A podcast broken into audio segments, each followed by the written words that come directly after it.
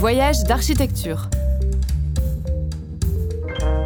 20 leçons grandeur nature à la découverte de l'architecture d'Île-de-France.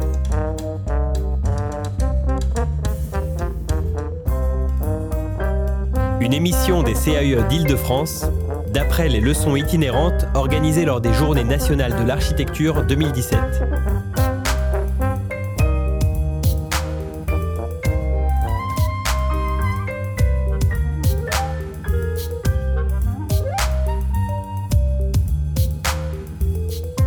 Leçon numéro 5.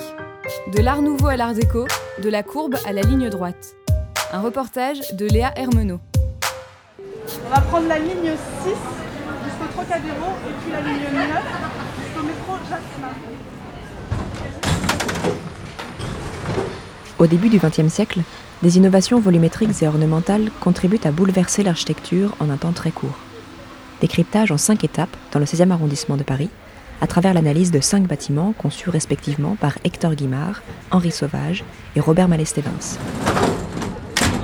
Un voyage en métro, puis à pied, commenté par Solène Mouret. Donc Jasmin, c'est là. Bonjour. Je pense que vous allez voir tous déjà croisés. Ça va, tout le monde m'entend? Tout d'abord, je me présente, je suis Solène Mouret. Je suis architecte urbaniste, euh, donc je suis responsable des actions de formation au Conseil d'architecture, d'urbanisme et de l'environnement de Paris. Et donc l'intérêt de, venir ici en point de départ de cette euh, découverte de, l'évolution de styles architecturaux, c'est un peu pour vous replonger dans le, préalable à ces évolutions.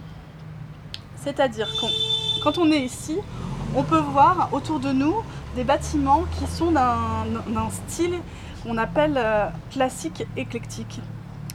Et on reconnaît ce style en fait à, plusieurs éléments qui étaient la volonté des, des architectes de l'époque de s'appuyer sur des références esthétiques liées à l'Antiquité pour faire l'ornementation de leurs bâtiments. Donc quand vous regardez autour de vous, il y en a ici, là et par là, vous avez des références à l'Antiquité qui sont un peu permanentes dans la décoration des immeubles. Que ce soit des colonnes, vous avez des petits frontons euh, comme les temples triangulaires au-dessus des fenêtres sur celui-là. Vous avez carrément toute une sculpture euh, de cariatides et d'Atlante sur celui-ci. Donc on est vraiment dans une écriture classique, mais qui s'inscrivent aussi dans une grammaire de l'immeuble parisien. Donc la grammaire de l'immeuble parisien, qu'est-ce que c'est? C'est l'immeuble haussmannien, on devrait dire. C'est ce découpage de l'immeuble en trois parties qui s'appelle le soubassement, qui correspond en fait au rez-de-chaussée et l'entresol, le corps de bâtiment qui correspond aux étages courants, et puis ensuite le couronnement que vous avez au-dessus du balcon filant. Donc cette, cette grammaire-là de l'immeuble parisien, elle est vraiment constitutive de notre paysage euh, quotidien, dans les, grandes percées haussmanniennes, on s'en rend vraiment compte parce que sur tout un grand boulevard, on a comme ça des éléments identiques tout le temps, c'est-à-dire l'alignement sur rue déjà. À Paris, c'est fondamental, hein, l'alignement. Le balcon filant, donc qui, qui souligne, on va dire, le couronnement, qui passe d'une parcelle à l'autre, et ses fenêtres rectangulaires, mais plus hautes que larges. Et c'est une façade plutôt plate, lisse et couleur sable. Il y a une règle très stricte qui encadre la construction des, immeubles parisiens. Une règle qui s'est construite au fur et à mesure du 18e et du 19e siècle, donc qui, est, qui forme un cadre vraiment rigide et qui donne ce paysage homogène qui fait aujourd'hui la carte postale, on va dire, parisienne. Qu'est-ce qui va se passer donc au tout début du XXe siècle et même un petit peu avant? Les experts, les architectes commencent à en avoir un petit peu marre de ce carcan, de ces règles un peu trop édictées par, le, par les règles d'urbanisme qui s'appliquent à l'ensemble de la commune. Et euh, la pression foncière plus la pression stylistique fait qu'il va y avoir un peu une bataille menée pour faire évoluer les réglementations urbaines. Ça a été un petit peu euh, le moment de la libération des formes architecturales. Mais on va tout de suite aller voir le premier exemple. Allons-y, c'est parti.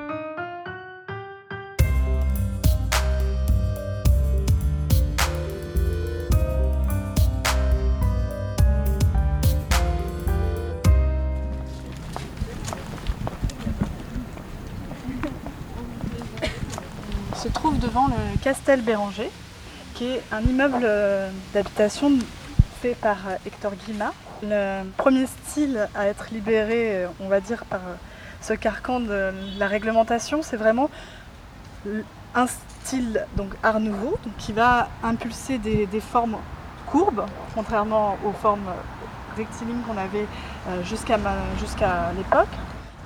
Donc là, c'est un des premiers immeubles de Guimard quand même. Enfin, c'est pas le premier, mais bon, un de ses premiers. Il est encore jeune et ça va devenir ce Castel Béranger finalement une véritable carte de visite, on dirait aujourd'hui, pour, euh, pour l'architecte on n'est pas complètement dans un art nouveau, euh, euh, on va dire, dans la forme du bâtiment. On a quand même des angles droits. C'est plutôt euh, géométrique, mais pas, on n'est pas dans la courbe, dans l'ondulation, comme ce que vous pouvez avoir en imaginaire, peut-être l'architecture de Barcelone avec Antonio Gaudi, qui est donc un des grands représentants de l'art nouveau espagnol. Là, on est encore sur des références assez, euh, on pourrait dire en raccourci classique, mais plutôt chez Guimard, c'est des références médiévales. Vous avez par exemple, vous la soupçonnez un petit peu derrière l'arbre, on va aller, se mettre à ses pieds tout à l'heure, la petite euh, échauguette. Donc l'échauguette, c'est une petite tourelle d'angle qui, ne va pas jusqu'au au sol. Donc. Vous avez ici aussi tout un, tout un travail sur les différents matériaux. Guimard n'hésite pas à employer énormément de matériaux, ce qui va composer une façade polychrome. Et c'est là où aussi il va opérer une véritable rupture avec ces, ces, façades sable, on va les appeler comme ça, qu'on avait jusqu'à maintenant. Vous avez de la pierre meulière, caractéristique des constructions en Ile-de-France, de la brique rouge, de la brique plutôt ocre, vous avez de la brique vernissée, qui est un petit peu bleutée là-bas, vous avez également de la pierre de Parment. Et euh, on va s'approcher tout à l'heure, vous le verrez, aussi toute une décoration en grès émaillé. Guimard, on le connaît évidemment euh, parce que en, 1900, donc après le Castel Béranger, il va être euh, le réalisateur des, des stations de métro. Pourquoi? Parce qu'avec ce bâtiment, Guimard a été lauréat du concours de la plus belle façade parisienne en 1898. Donc il est primé tout d'abord et il va organiser une série de conférences pour promouvoir cette architecture, euh, cette nouvelle architecture hein, qui était vraiment euh, très, exubérante pour l'époque. On a cette polychromie, cette façade qui est complètement découpée avec des éléments en saillie, donc sur la rue. Guimard, son, leitmotiv, on va dire, dans son travail, ça va être d'intégrer l'art pas que sur la façade, mais aussi à l'intérieur du bâtiment, et que l'art prenne part à la vie quotidienne des gens.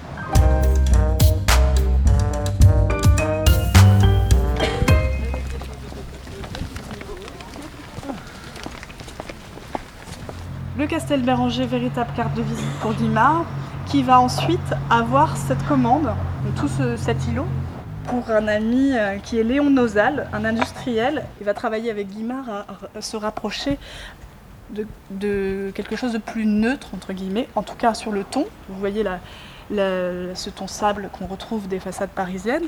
Néanmoins, là, pour cet ensemble, on est en 1910-1911, donc on a le, le, nouveau règlement qui est appliqué, et donc Guimard peut se permettre une souplesse de bâtiment qu'il n'y avait pas sur le Castel Béranger, c'est-à-dire un bâtiment qui ondule avec des beaux windows. On a ce petit pincement là dans les sans doute les parties communes, sans doute un escalier derrière, mais qui forme comme presque un nez. c'est assez amusant.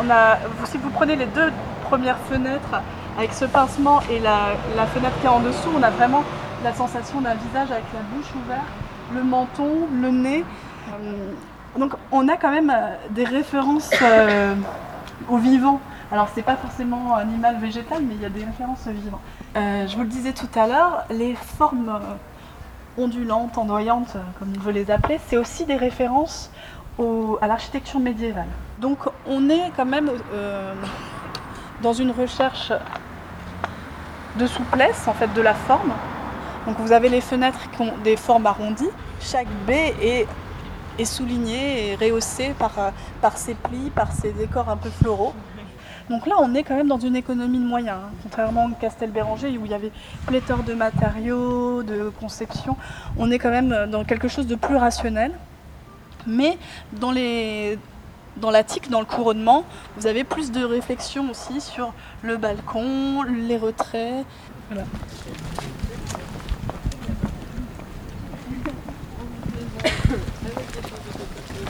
Donc, troisième étape de notre parcours, on est devant l'hôtel Mezzara, qui a été euh, réalisé en 1911. Cet hôtel particulier a, la particularité d'avoir une pièce encore entièrement meublée par des, meubles de Guimard, élément qui contribue au fait que le cercle Guimard souhaiterait faire de euh, cet espace un musée Guimard.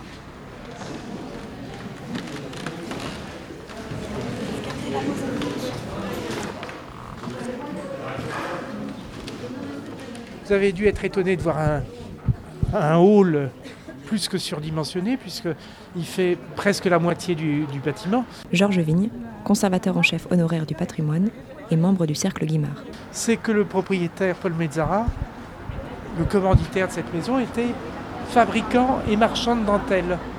Donc en fait, cette maison a une fonction double, voire triple, qui est de loger sa famille, d'accueillir ses amis, de présenter ses productions, de les fabriquer, il y a un atelier, et de les vendre.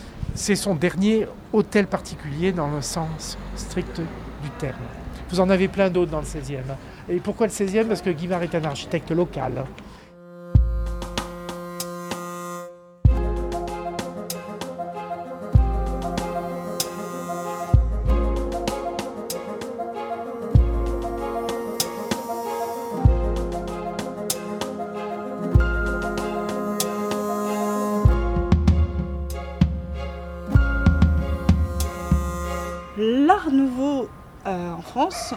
C'est un style à la tendance, on dirait aujourd'hui, très courte. C'est-à-dire que c'est une mode qui se démode très vite. La guerre étant là, euh, évidemment que l'exubérance d'ornements, de matériaux, de luxe dans l'ameublement, c'est beaucoup moins à l'ordre du jour et que tous les architectes, les préoccupations qui vont les tarauder, ça va être l'économie de moyens, le logement pour tous, l'hygiénisme aussi, parce qu'on sort aussi de périodes euh, avec des, grandes maladies euh, qui ne sont pas si loin que ça dans Paris, évidemment. Donc les préoccupations vont être tout autres.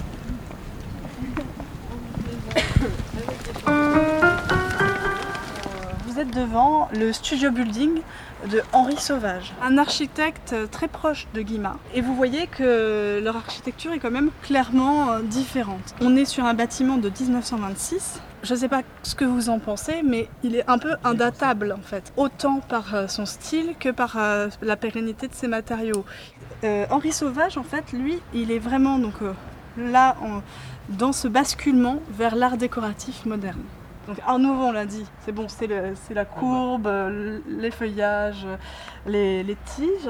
Art décoratif, c'est de l'ornementation géométrique. Donc le studio building, c'est son nom. C'est donc un bâtiment qui regroupe trois niveaux de duplex. Et en même temps, il garde ce réflexe de tripartition, c'est-à-dire le soubassement qui est bien marqué, le rez-de-chaussée, ensuite le corps de bâtiment avec les étages courants, qui chez lui sont composés d'une superposition de duplex, et enfin le couronnement, qui est, euh, d'ici on ne le voit pas, mais plus en retrait. Et il va avoir un vocabulaire commun et assez économique sur toute sa façade. L'ornementation et le dessin de la façade va être complètement composé par des, carreaux, des carreaux de, des carreaux. Donc quand on arrive on se dit qu'est-ce que c'est que ce gros bloc monumental et monolithique gris. Et puis plus, on, plus on se rapproche, plus on est dans des échelles beaucoup plus, fines et un détail d'assemblage et de dessin du, revêtement de façade qui est très très soigné. Sauvage, comme Guimard, partage quand même un, grand respect pour ses artisans. Euh, et donc, de la même manière qu'il a mis Voilà, son nom sur la façade, assez, sobrement dans le, petit carreau. Vous avez indiqué gentil, et bourdet les céramistes qui ont travaillé euh, sur cet édifice. Et c'est vrai que ça, vraiment, c'était déjà présent avec l'art nouveau, mais dans l'art déco, ça va être aussi très très fort cette relation au métier.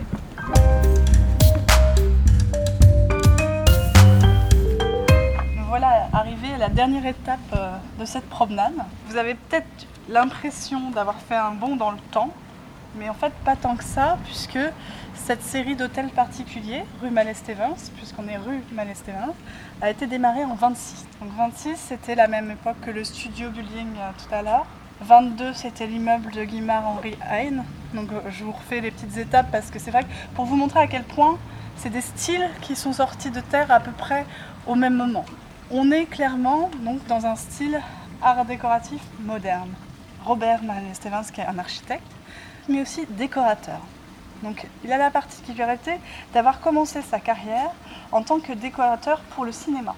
Qu'est-ce qui s'est passé? Donc on a, il, a un, commanditaire, Monsieur Dreyfus, donc il veut faire un petit lotissement, et donc avec plusieurs hôtels particuliers. Donc on a autour de nous une série d'hôtels particuliers pour une clientèle très aisée. Il a composé cette impasse avec un souci d'homogénéité extérieure. En fait, il a, vraiment composé ces, villas comme il le faisait pour les décors de cinéma, c'est-à-dire en travaillant par plan, par volume. Et on a quand même aussi tout le vocabulaire de l'architecture moderne. Donc le vocabulaire de l'architecture moderne, évidemment, il glisse complètement par rapport à tout ce qu'on avait comme vocabulaire traditionnel de composition de façade. Et ce qui va franchement le, modifier l'architecture, c'est l'utilisation bien évidemment de la structure béton, qui permet de ne plus avoir des, des façades porteuses. Donc ça libère des, des, fenêtres très très larges, très très hautes, très très grandes, voire des fenêtres d'angle, certains endroits. Vous avez aussi l'utilisation de toits terrasses. Ce qui se passe aussi qui est assez subtil, c'est qu'en fait, euh, avec le mouvement moderne, donc cet esprit hygiénisme de rapport à la lumière, à l'air, on a aussi un effacement de la couleur dans l'architecture et ce modernisme qu'on va euh, qualifier d'architecture blanche. Et en fait, avec Mallet Stevens, c'est pas complètement blanc. On a l'impression qu'il donne un petit peu de couleur, justement pour révéler les, soit les volumes ou soit les, surfaces blanches. Et donc vous avez l'emploi du rouge par exemple ici, du noir pour les, menuiseries évidemment.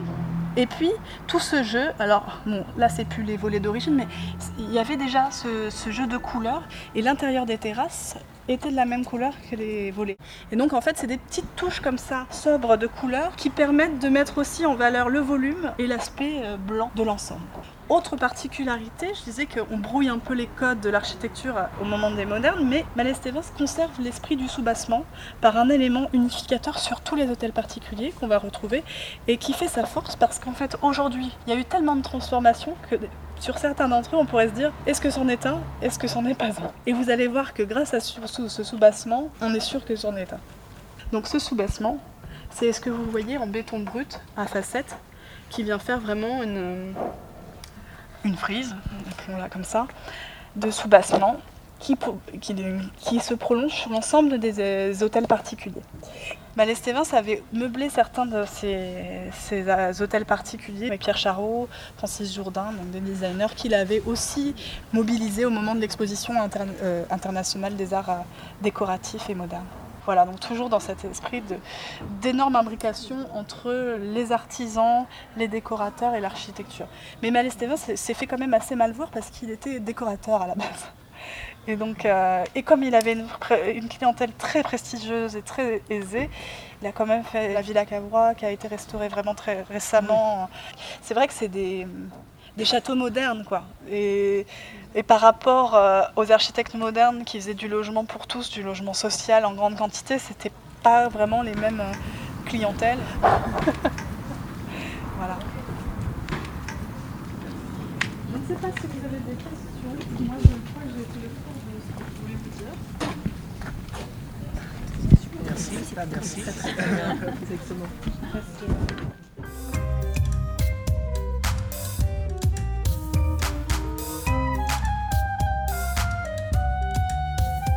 Voyage d'architecture.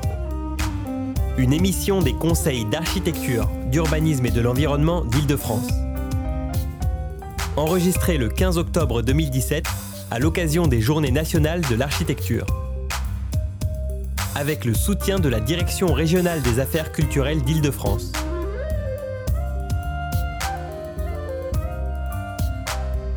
Mixage Pierre Fonbonne. Musique composée par Gatane. Une série de reportages produite par David Habitant. À retrouver en podcast sur le magazine web thema.archi et sur le www.caue-idf.fr.